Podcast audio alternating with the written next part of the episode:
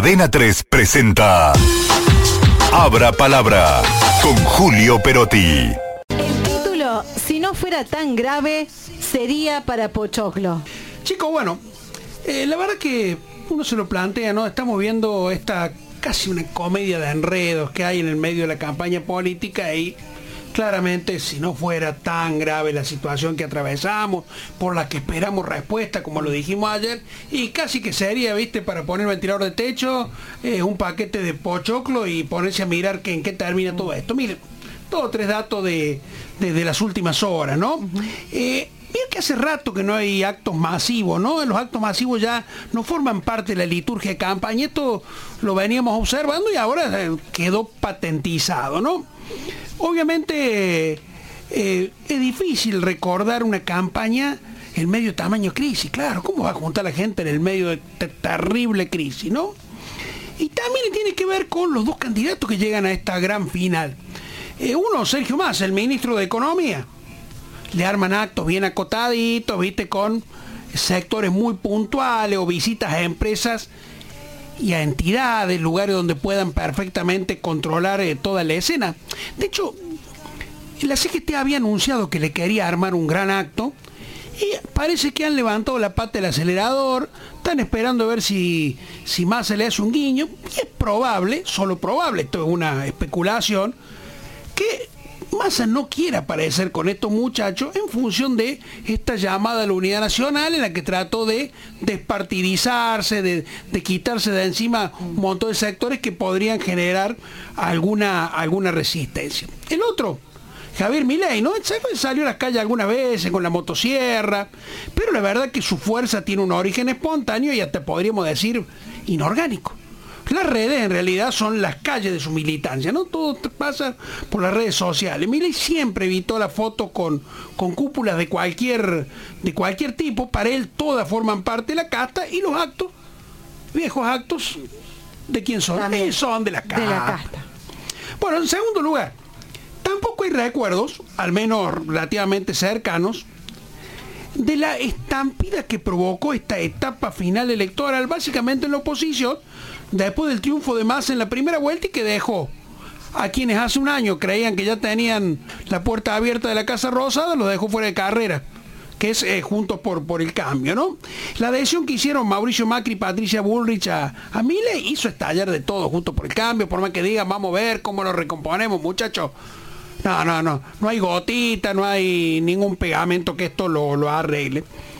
Pero además, no terminó de, de cerrarse ¿En qué consistió este acuerdo, esta adhesión de, Bullrich y de Macri a Milley? Porque el otro día se presentaron siete puntos, eran uno y otro, que eran parte de, lo que había presentado Bullrich como, como su plataforma. Ahora, Milley nunca dijo que, che, yo acepto bajar esto, bajar lo otro, bajar lo...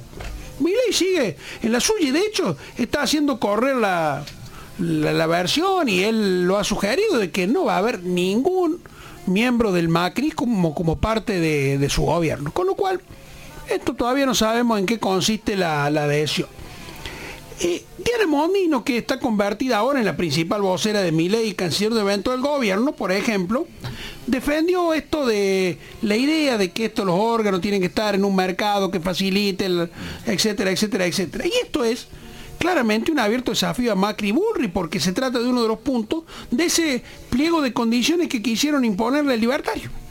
O sea, la verdad que cómo termina esto no lo sabemos. Mientras tanto están ahí, tampoco sabemos cuánto le pueden garantizar Macri Bullrich de fiscalización a Milei, que es una de las patas débiles.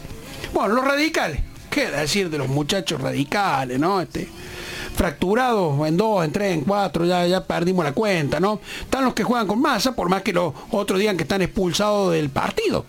Ahora no dejan de ser radicales por irse del partido, este, en esto de expulsar gente y después hacer una amnistía dentro de un año cuando ven que se han quedado menos y todos vuelven. En definitiva, la verdad que tiene poco valor esto de, de, la expulsión y tal los que promueven la abstención, sea bajo la forma de voto en blanco, anulable, etcétera. Los muchachos, como en la cancha, se tiran con todo, andan por los canales de televisión para esmerirarse entre ellos, en lugar de ver cómo recomponen su propia fuerza, ¿no? Cómo el radicalismo vuelve a ser lo que fue, lo recordamos, Alfonsín, recordamos lo que él hizo. Bueno, esto, la verdad que a Alfonsín se le caería la cara de, de vergüenza, ¿no? Y los que tampoco encuentran paz. Por eso lo digo, miren, cada capítulo de esta serie nos da sorpresa todo el tiempo, son los propios libertarios. Ahora parece que se han enojado muchos de ellos, ya habíamos dicho que había estallado en Entre Ríos, los enojados por el acuerdo de Milei con Macri Bullrich. Bueno, mm. ahora parece que los que pegaron un portazo son una senadora nacional electa por San Luis, Ivana Rascaeta, y tres diputados nacionales electos, Lisandro Almirón, Pablo Amaloni y Gerardo González. ¿Por qué?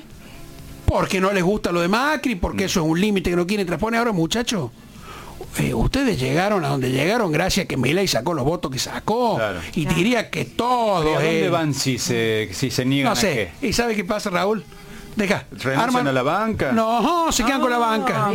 Raúl, se quedan con la banca y saben qué van a hacer. Esta parte de la película sí ya la vimos. Van a hacer un bloque individual y después cuando estén todos sentados juntos terminan cerrando con masa.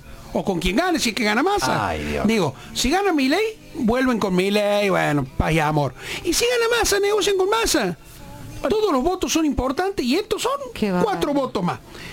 En fin, eh, la verdad que, que, mejor ni pensar lo que viene de acá al, 19, ¿no? Tenemos debate mediante, falta poco, puede pasar muchas cosas más, ¿no? Y claro, si no fuera tan grave la crisis, eh, las preocupaciones por el presente y por el futuro, la verdad que sí, estaría bueno para verlo como una miniserie. Lástima que lo que está en juego sea seamos nosotros los argentinos. 3 presentó Abra Palabra con Julio Perotti.